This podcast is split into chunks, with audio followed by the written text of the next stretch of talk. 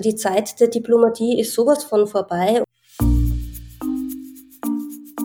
Wenn alle Frauen auch nur drei Stunden lang nichts tun würden, würde alles zusammenbrechen. Feminismus bedeutet für mich ein Bewusstsein für die Herrschaftsverhältnisse und innerhalb dieser Herrschaftsverhältnisse das Erkennen der Diskreditierung der Frau. Frauen, junge Frauen, Mädchen brauchen starke Vorbilder, um dieses andere, sie zurückhaltende, sie abwertende zu überwinden. Wie männlich dominiert ist unser Geschmack? Ich würde mir wünschen, dass Männer verstehen, dass sie, damit die Welt eine gleichberechtigtere wird, ihren Beitrag leisten müssen. Hallo und herzlich willkommen bei Große Töchter.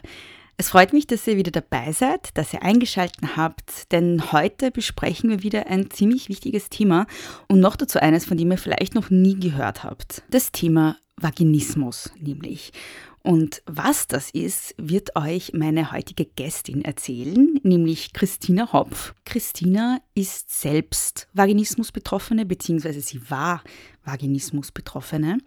Sie leitet eine Selbsthilfegruppe zum Thema in Wien und sie ist auch Beckenbodentrainerin und Yogalehrerin. Das heißt, sie hat aus zwei, mindestens zwei Perspektiven mit dem Thema zu tun. Einerseits eben als Betroffene und als Leiterin einer Selbsthilfegruppe, dann aber auch andererseits aus der Perspektive einer Person, die anderen Frauen, die davon betroffen sind, hilft. Ich glaube, dass diese Folge sicherlich einigen von euch äh, vielleicht ja die Augen öffnen kann, beziehungsweise einen wertvollen Beitrag leisten kann, das Thema überhaupt in die Öffentlichkeit zu bringen.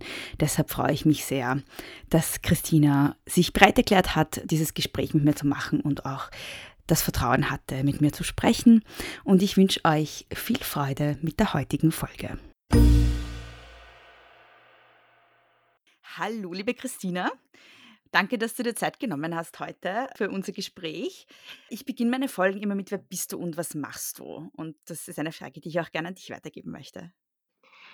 Ja, hallo, mein Name ist Christina Hopf. Ich kläre über das Thema Vaginismus auf und leite hierzu auch eine Selbsthilfegruppe für Vaginismus-Betroffene in Wien. Und seit kurzem bin ich auch selbstständig als Beckenbodenkursleiterin und Yogalehrerin. Beginnen wir gleich mal bei der Frage, was ist denn Vaginismus überhaupt? Weil vielleicht hören das jetzt viele zum ersten Mal. Was bedeutet das denn? Vaginismus ist die unwillkürliche Verkrampfung der Beckenbodenmuskulatur, sodass ein Einführen oder Eindringen in die Vagina schwierig bis unmöglich ist. Ich habe da eben im Internet auch schon mal eine sehr gute Erklärung dazu gelesen, dass man mhm. sich auch als Person, die nicht Vaginismus hat, sich etwas darunter vorstellen kann. Also wenn man sich die Situation vorstellt, dass ein Insekt in Richtung des Auges fliegt, dann erwartet man ja, dass es wehtun wird oder dass es schmerzhaft ist. Und man wird wahrscheinlich dann winkern, blinzeln. Also man kann gar nicht das wirklich unterbinden, weil man diesen Schmerz erwartet. Und mhm. beim Vaginismus ist das sehr ähnlich. Also man erwartet, dass es wehtun wird und die Beckenbodenmuskulatur verkrampft. Mhm. Und ist das etwas, was sich nur bei zum Beispiel penetrativem Sex äußert oder äußert sich das auch, ähm, dieses Verkrampfen, auch bei anderen Situationen? Wann kommt das denn vor überhaupt so?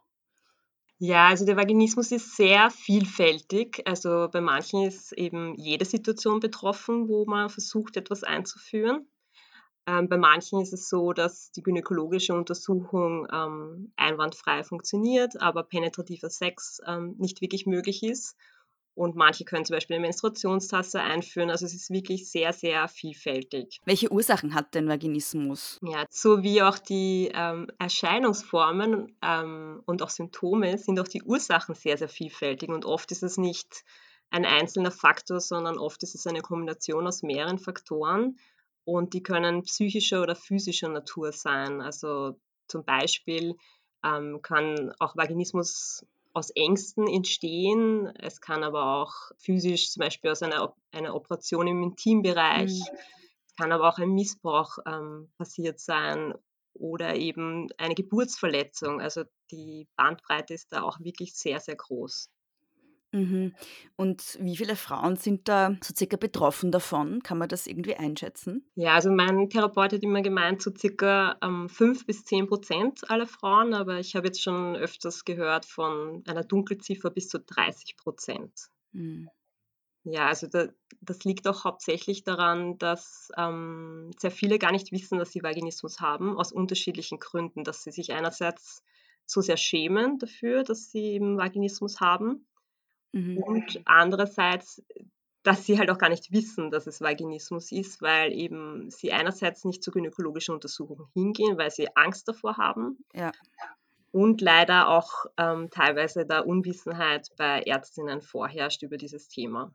Es gibt ja auch so diese, ähm, also es ist ein 'n Gedanke, den ich jetzt dazu hatte, es gibt ja auch so diese Vorstellung, dass penetrativer Sex für Frauen schmerzhaft sein muss oder zumindest, ähm, am Anfang, das sogenannte erste Mal, ähm, ist ein Begriff, den ich gar nicht mag, aber dass es schmerzhaft sein muss. Also, äh, kann ich mir gut vorstellen, dass viele gar nicht also ihren Schmerz auch gar nicht als etwas, ähm, wie soll ich sagen, Außergewöhnliches, ähm, empfinden, sondern eher davon ausgehen, das ist halt so Teil meines Schicksals als Frau, so quasi, oder?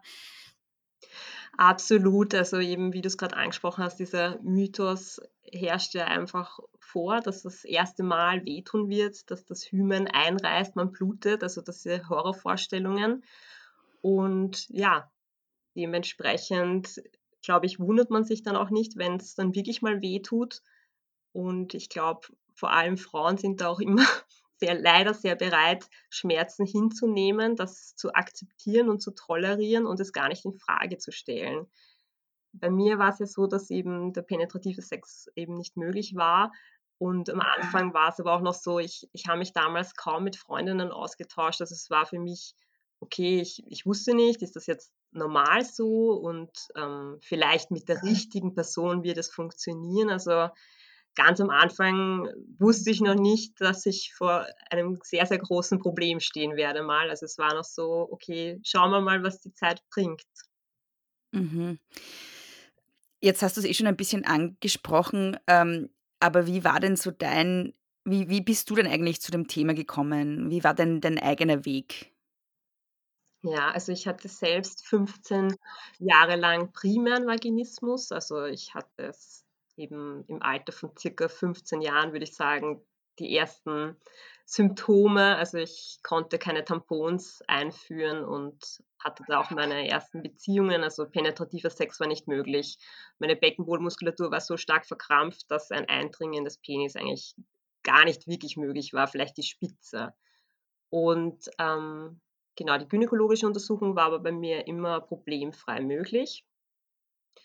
Und so sind die Jahre dann vergangen und im Alter von circa 20 Jahren hatte ich dann eine langjährige ähm, Beziehung und nach einem Jahr war dann irgendwie das Thema da, okay, es hat sich nichts geändert in Bezug auf den penetrativen Sex, es ist nicht möglich, ich habe Schmerzen und ja, so habe ich dann bei meinem Gynäkologen das erste Mal nachgefragt, was ich da machen kann. Mhm. Du hast ja schon, ähm, den Begriff primärer Vaginismus jetzt verwendet. Ähm, was bedeutet das denn? Gibt's auch sekundären Vaginismus? Was ist das wiederum?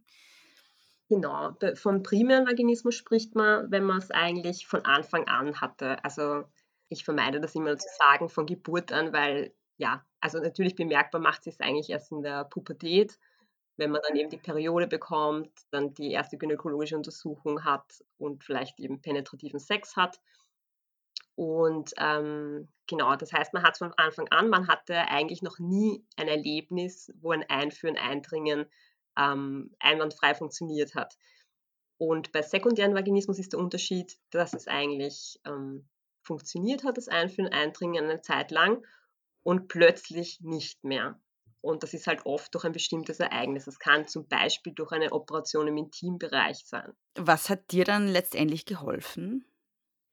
Ja, also ich ich habe dann eine Sexualtherapie, ähm, gemacht. Also, das war eine Kombination aus Gesprächstherapie und Beckenbodentraining und Dilatorentraining, also sozusagen einer psychischen Komponente und einer physischen Komponente.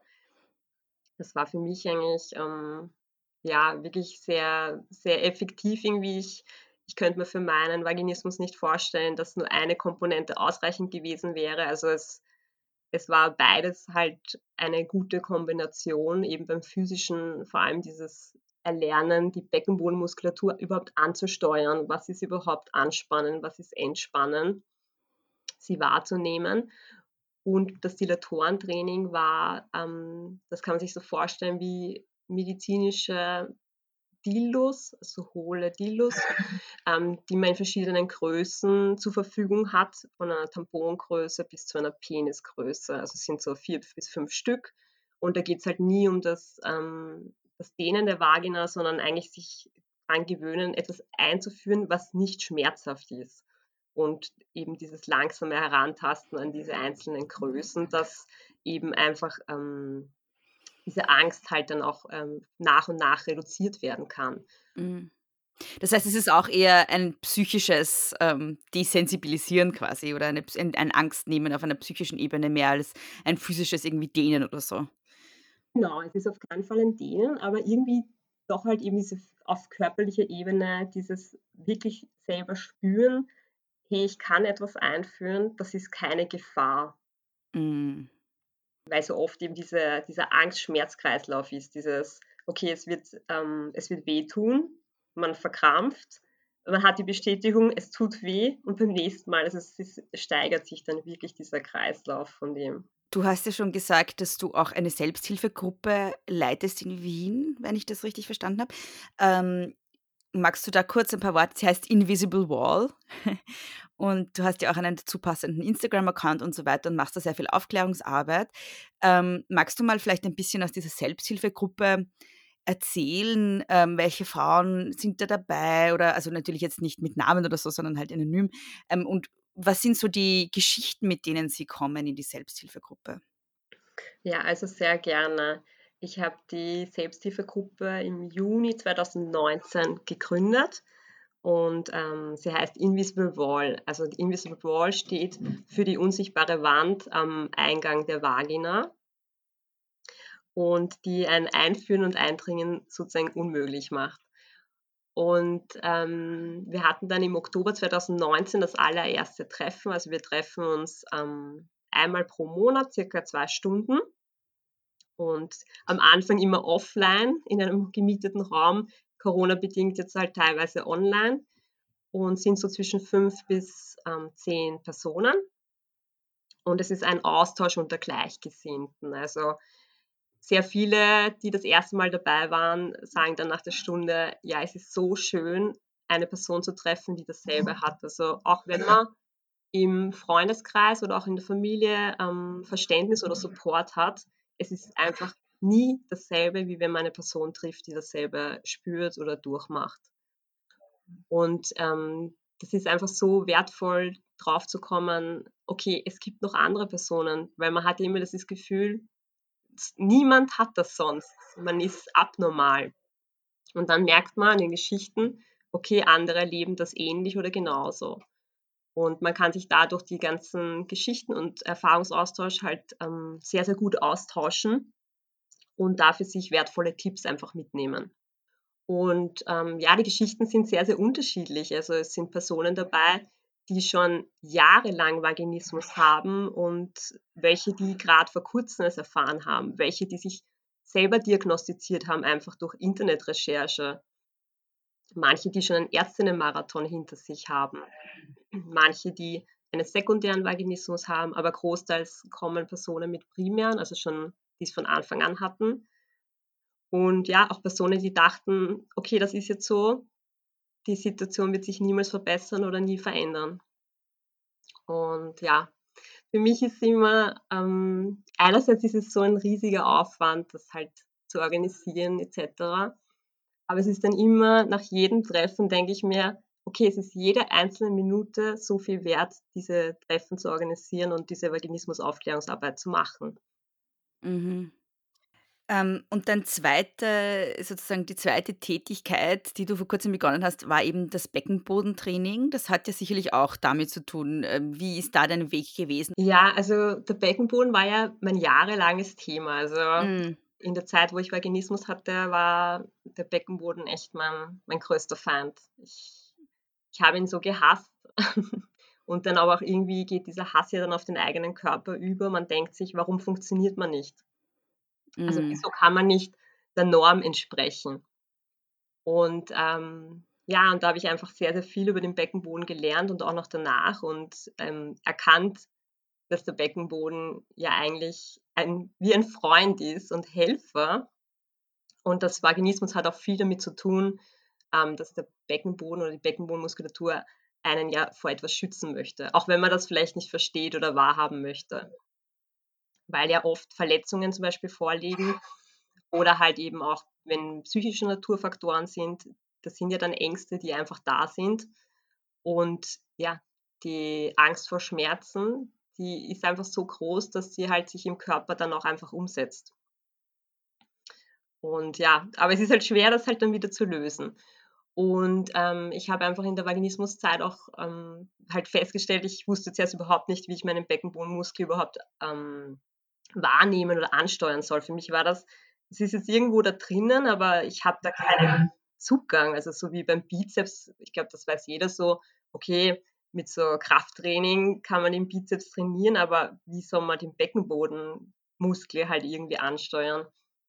Und ähm, im Rahmen meiner Therapie ähm, bekam ich das jetzt eben von meinem Therapeuten halt angeleitet. Und ähm, ja, mit meinem heutigen Wissen, mit meiner Beckenbodenkursausbildung eben, habe ich halt einfach da sehr viel Wissen angeeignet, dass einfach diese Training und diese Wahrnehmung meiner Meinung nach viel leichter geht. Und ähm, im Rahmen meiner Ausbildung hat man da mit ganz vielen Bildern gearbeitet. Und da bin ich wirklich der Meinung, für Personen, die keinen Zugang zum Beckenbodenmuskel haben, mit, mit dieser Ausbildung oder mit, mit den Kursen, die ich dann halt auch anbiete, ist das wirklich für jede Person einfach ähm, erlebbar oder wahrnehmbar. Mhm. Und da kann man sich wirklich langsam in dieses Beckenbodentraining herantasten. Aber so wichtig die Anspannung halt auch und eben die Einspannung. Und ja, ich, es ist halt nach wie vor so, dass man über Beckenboden oder Beckenbodenmuskulatur in der Schule oder auch sonst nirgendwo wirklich was lernt.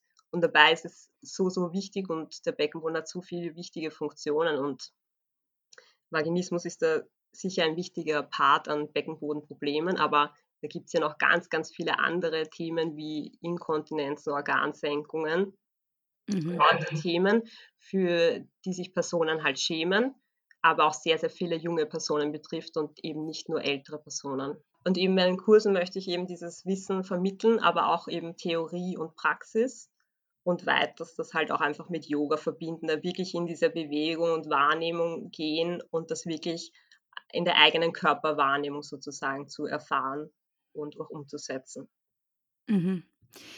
Ähm, eine Frage, die ich mir immer so stelle in, in Bezug auf Vaginismus, ähm, und da haben wir auch wir, wir schon mal kurz drüber, drüber geschrieben, weil ich da ja auch mal ent, entfernt eine Podcast-Folge, also so eine, so eine Bia-Senf-Kommentarfolge dazu gemacht habe.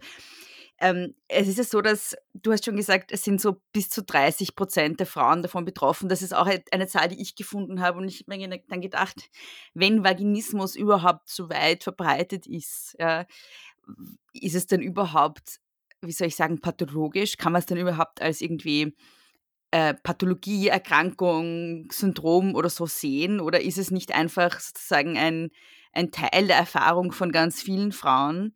Und sollte man nicht eigentlich äh, dann zum Beispiel Sexualität an die Bedürfnisse dieser Frauen anpassen und nicht sozusagen die Körper der Frauen ähm, vorbereiten für penetrativen Sex. Weißt du, was ich meine? Also so, ähm, ist es nicht wieder ein Zurecht, ein Zurechtmachen von weiblichen Körpern entlang männlicher Bedürfnisse?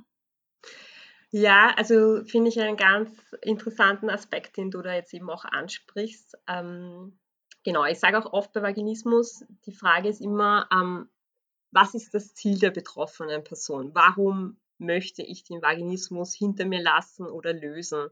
Ist es, dass ich penetrativen Sex zum Beispiel jetzt mit meinem Partner erleben kann, weil der das möchte oder weil das halt der Gesellschaft entspricht? Oder welche Gründe stecken dahinter? Es gibt aber auch viele Vaginismus-Betroffene, die zum Beispiel keine gynäkologische Untersuchung, ähm, für die keine mö möglich ist. Und das ist halt dann wirklich eine sehr große ähm, Einschränkung einfach, weil diese Vorsorgeuntersuchung so wichtig ist. Und ja, ich glaube, das, das gilt wirklich zu hinterfragen, was genau die Gründe sind, ähm, warum ich halt den Vaginismus für mich lösen möchte. Ja, aber was du angesprochen hast, natürlich, ich glaube, wichtig wäre generell ein, ein Umdenken vieler Strukturen und die Wichtigkeit von penetrativen Sex. Das war ja auch zu meiner Zeit. Also für mich war ja penetrativer Sex ist der Sex und alles andere ist ja, ist zwar okay, aber man muss halt penetrativen Sex haben. Und das gilt sicher zu hinterfragen, weil es ganz viele verschiedene Sexmöglichkeiten gibt. Und ja, vielleicht will man ja einfach das auch gar nicht haben. Also muss ja auch nicht sein. Du hast schon angesprochen, ähm, die GynäkologInnen ähm, und den GynäkologInnenbesuch. Ich muss an der Stelle sagen, ich bin ja selber auch Betroffene und mein erster GynäkologInnenbesuch war mit 27, weil ich so ihre Angst davor hatte. Und ähm, auch dann war es, es war einfach wirklich ein Horror für mich, ähm, weil es einfach so unfassbar schmerzhaft war. Jedes Mal.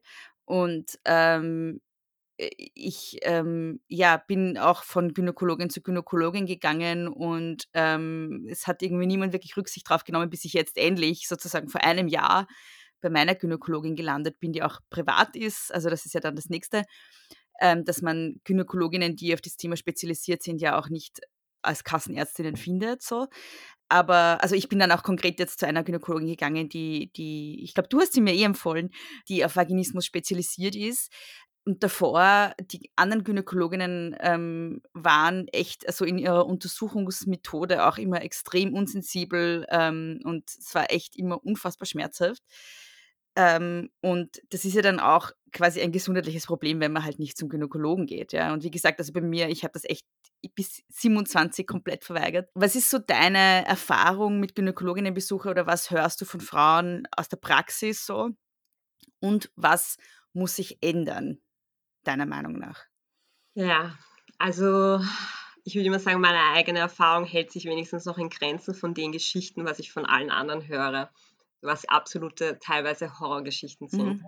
Also meine eigene Erfahrung ist, also ich damals meinem ersten Gynäkologen gesagt hatte, dass ich eben die, äh, dass halt eben penetrativer Sex nicht möglich ist, dass das für mich Schmerzen bereitet, war sein erstes Kommentar, dass man Sex jeden Tag haben soll und ich soll mit Dildos üben. Ah.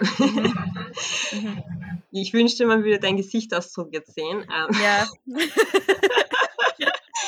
ähm, genau, und für mich war das halt unverständlich. Ich konnte kein Tampon einführen. Wie soll ich bitte einen Dildo einführen? Also ich, ja, das Kommentar war einfach taktlos. Und er hat aber dann zu mir gesagt, ich soll eine Psychotherapie starten. Und das war aber da, zu meiner damaligen Zeit, das ist jetzt doch nochmal viele, viele Jahre her, war das auch noch Psychotherapie sehr ähm, ein Tabuthema oder schambehaftetes Thema, weil heutzutage habe ich das Gefühl, ist es jetzt weniger ein Problem, über eine Therapie zu sprechen.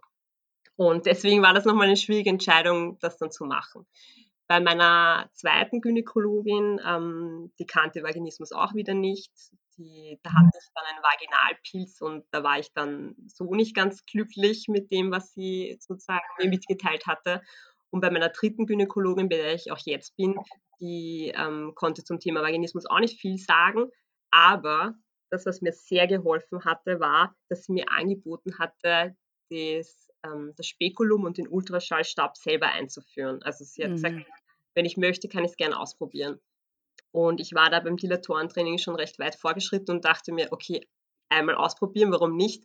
Und ich mache es heutzutage noch. Ich finde das einfach so irgendwie toll, das halt selber durchführen zu können, weil ich da einfach diese Kontrolle habe, wie schnell mache ich das. Weil mhm. oft ist man ja einfach diese eine Sekunde hinten nach, wo man sich denkt, ah, das ist jetzt unangenehm und bis man das der zweiten Person mitteilt, kann schon sein, oh, das hat jetzt aber wehgetan und jetzt, ja, jetzt ist eine Grenze überschritten. Aber jetzt bin ich abgeschweift. Die Erfahrungen von anderen Betroffenen sind wirklich teilweise Horrorgeschichten von, dass Grenzen überschritten werden, also dass die Patientinnen eben mitteilen, ähm, das tut ihnen jetzt weh. Und es wird einfach weiter untersucht, ja. weil Augen zu und durch und das ist eh schnell vorbei. Und das ist aber einfach, ich weiß, es geht einfach halt gar nicht, weil aus vielen Gründen geht das einfach gar nicht, aber eben das hinterlässt halt auch dann Spuren. der Mhm. Angst, des Schmerzes. Und ähm, genau, ich kenne auch ähm, Vaginismus-Betroffene, die meinen, die gynäkologische Untersuchung ist die Ursache, dass sie Vaginismus haben. Ja. Und eigentlich sollte ja einfach die gynäkologische Untersuchung, also eben einfach diese Räumlichkeit, sollte ja eigentlich Sicherheit bieten, ein geschützter Raum, wo man Vertrauen haben sollte.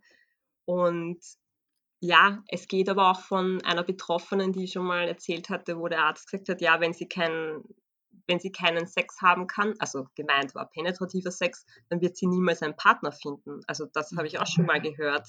Und ich denke mal, das, es ist einfach nicht verständlich. Was ist denn so deine Botschaft, die du hast jetzt? Also du hast schon gesagt, eine, ein Tipp kann sein, dass man das Spekulum und diesen Ultraschalluntersuchungsstab quasi selber einführt. Ähm, das kann ja vielleicht auch so eine Botschaft sein für Betroffene, die das jetzt hören, dass sie das vorschlagen. Aber was ist denn deine Botschaft an GynäkologInnen? Meine Botschaft ist, ähm, vor allem mal die Patientinnen ernst zu nehmen. Also ja, es ist halt nach wie vor das Wissen über das Thema Vaginismus leider unter Ärztinnen noch nicht zu gut verbreitet, aber dann auch wirklich halt einfach wirklich dieses Problem ernst nehmen. Und auch wenn man da jetzt kein Wissen hat, dann bitte die Patientin weitervermitteln. Also ich glaube, jede Patientin ist einfach froh zu wissen, okay, wenn jetzt da nicht die richtige Stelle ist, wo kann ich einfach hingehen, wer kennt sich aus und nicht mit falschen Tipps versorgen oder halt eben auch falsch zu diagnostizieren. Mhm. Ganz wichtig, sich die Zeit einfach für die Patientin nehmen, weil das Ganze halt eben auch Vertrauen braucht und ähm, ja, wie du es auch schon gesagt hast, eben einerseits wäre diese Möglichkeit, dass man die gynäkologischen Instrumente sich selber einführt, wenn die Patientin das möchte. Und was ich auch schon öfters gehört habe, dass es ja eben auch ein Spekulum für Kinder gibt und dass da auch schon Vaginismus-Betroffene positive Erfahrungen gemacht haben, einfach mit dieser Größe dieses Instruments, dass das dann angenehmer ist. Oft ist auch, dass, dieses, dass diese Instrumente ähm, sehr kalt sind. Ja. Und dass man da vielleicht eben sie versucht anzuwärmen. Und dann halt, ja, eigentlich einer der wichtigsten Faktoren ist wirklich dieses sich Zeit nehmen. Und das ist halt leider oft bei Ärztinnen, ja, es wird nicht bezahlt, ist nicht möglich. Und ähm, wie du es auch schon angesprochen hast, jetzt einen Wahlarzt zu bezahlen, ist jetzt nicht für jede Vaginismus-Betroffene so leicht möglich. Mhm. Das heißt, es ist auch in gewisser Weise ein systemisches Problem, nicht? Weil wenn, wenn ich, ähm, Absolut. Wenn das Wichtigste das vertrauliche Gespräch ist, das habe ich in einer Kassenpraxis einfach nicht. Ja, das ist wirklich so ein äh, Hinsetzen, schnell untersucht werden, wieder rausgehen. Und das geht halt nicht, wenn man von Vaginismus betroffen ist.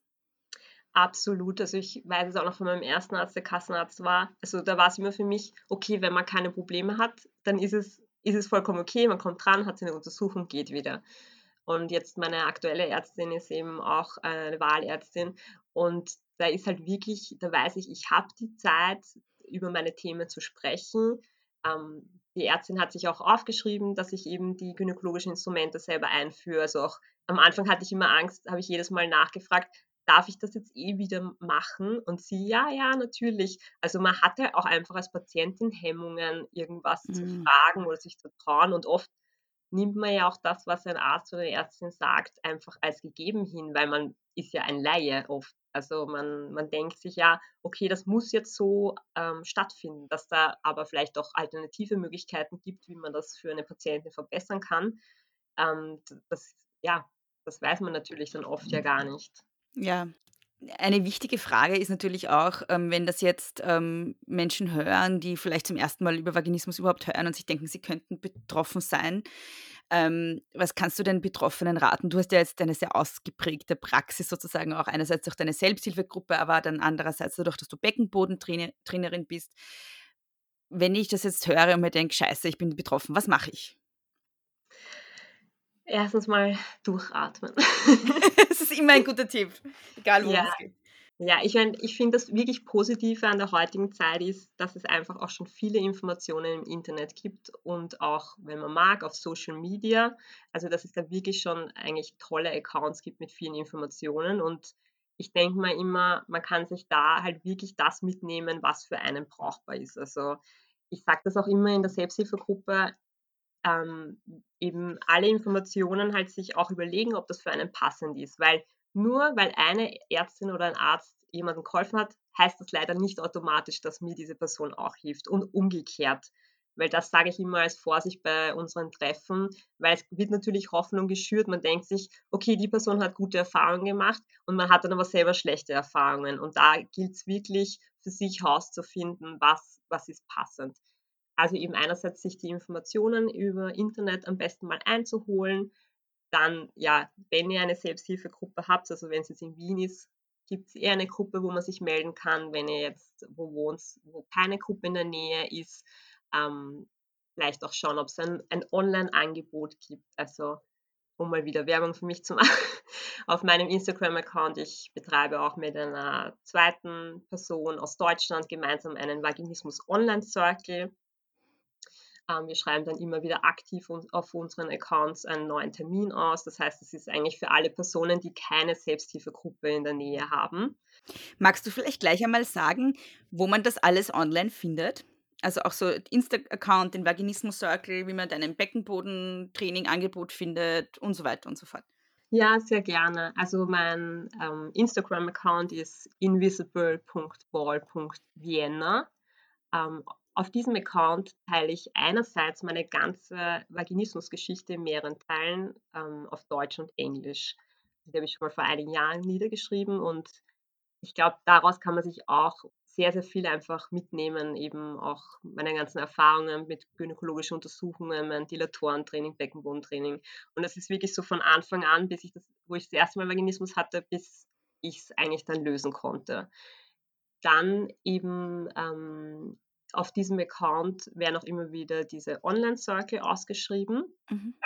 Und bei den Selbsthilfegruppen-Treffen ähm, ist das so, dass einerseits bin ich im offiziellen Selbsthilfegruppenverzeichnis äh, ähm, aufgelistet von der Wiener Gesundheitsförderung. Die ist da sozusagen dieser, wie sagt man, dieser Dachverband darüber. Mhm. Genau, aber am besten auf meinen Account kommen, mich anschreiben, können Sie mich gerne einfach per Message anschreiben. Ansonsten meine E-Mail-Adresse eben für die Selbsthilfegruppe ist invisible.wall.gmx.at.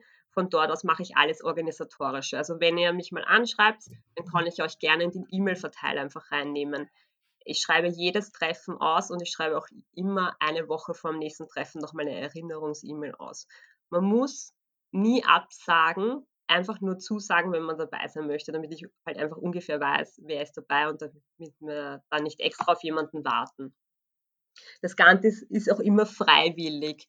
Das heißt, wenn man einmal dabei war, man muss nicht nochmal kommen. Also es gibt keinerlei Verpflichtung. Mhm. Dann ähm, jetzt zum Beckenbodenkurs. Also ich habe noch einen zweiten Instagram-Account ähm, im Punkt Gefühl mit UE geschrieben. Mhm. Und meine Homepage ist auch www.im-gefühl mit UE geschrieben.at. Und ähm, auf dem Account, den kann ich auch sehr für Vaginismus-Betroffene empfehlen, aber auch für alle anderen Frauen. Ähm, da kläre ich viel über das Thema Beckenboden auf. Also gibt es einfach sehr viel Content und auch teilweise eben kleine Übungen, was man machen kann, in Bezug auf zum Beispiel Atmung oder auch jetzt habe ich gerade das Thema mit den Beckenbodenmuskelschichten, wie die Reflexzonen, also die Wechselbeziehungen einfach zu diesen Schichten sind und ähm, findet man auch meine Kursangebote und auch auf meiner Webseite. Mhm. Das heißt, so ein Tipp, den du auch, weil wir vorhin gesprochen haben über, über den Rat, den du hast für Betroffene, die das gerade zum ersten Mal hören, ähm, wäre wär das auch so ein, ein Tipp, den du hast, dass man sich zuerst mal mit anderen Betroffenen auch vernetzt und, und mal irgendwie den Kontakt sucht? Auf jeden Fall. Also ich kann es einfach sehr empfehlen. Also für mich war das wirklich wie ein fehlendes Puzzleteil, um den Vaginismus zu besiegen. Also ich hatte ja das Beckenbodentraining, Dilatorentraining und die Sexualtherapie. Und ähm, für mich war wirklich dieser wichtige Schritt, mit Freundinnen zu sprechen. Und natürlich, wenn es Betroffene gibt, dann ist es natürlich noch besser, sich mit Betroffenen auszutauschen. Also man profitiert einfach so, so viel davon. Liebe Christina, ähm, gibt es noch irgendetwas, das du gerne loswerden möchtest, was ich dich jetzt nicht gefragt habe, was dir noch wichtig ist? Oh Gott, es waren so viele gute Informationen dabei. ich muss kurz in mich gehen. Ja. Ja, also ein Wunsch wäre ja immer, dass Vaginismus irgendwann so bekannt wird wie zum Beispiel Diabetes. Also wo man wirklich auf die Straße geht, man sich auch nicht schämen muss dafür, dass man das hat, weil das ist ja auch einfach, dieser Scham macht ja einfach so, so viel mit einem. Also da hat man nicht nur ein Problem, sondern man hat auch dieses Schamgefühl und man traut sich mit niemandem drüber zu sprechen. Und das ist einfach so beklemmend. Und ich würde mir einfach wünschen, ja, dass möglichst alle Personen Vaginismus kennen und ähm, Personen, die das halt haben, unterstützen. Das wäre so mein, mein Wunschgedanke. Mhm. Ich versuche es einfach mit Aufklärung, Aufklärung, Aufklärung. Und ja, auch wenn schon Personen genervt sind. Na, ich, ich finde, äh, ich, ich finde, du bist da ganz gut dran äh, beim Bekanntmachen. Und es ist ja auch, also angesichts der Tatsache, dass bis zu 30 Prozent der Frauen betroffen sind davon, ähm, wäre es ja eigentlich sehr notwendig, dass es so bekannt ist wie Diabetes. Ja, absolut.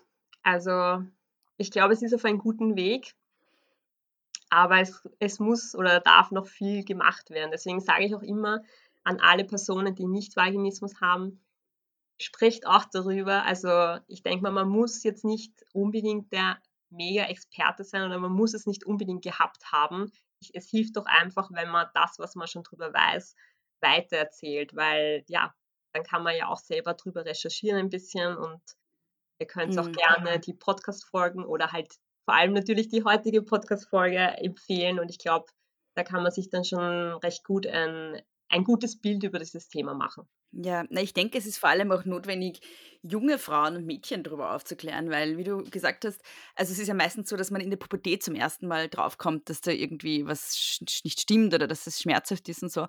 Und natürlich als erwachsene Frau sozusagen hat man eher dann die Ressourcen, dass man sich selber informiert, aber meistens bis, zu dem, bis man an den Punkt ankommt, wo man weiß, dass es einen Namen dafür gibt ähm, und dass es was ist, worüber man sprechen kann, was nicht so beschämend ist, sind meistens irgendwie 10, 15 Jahre vergangen so.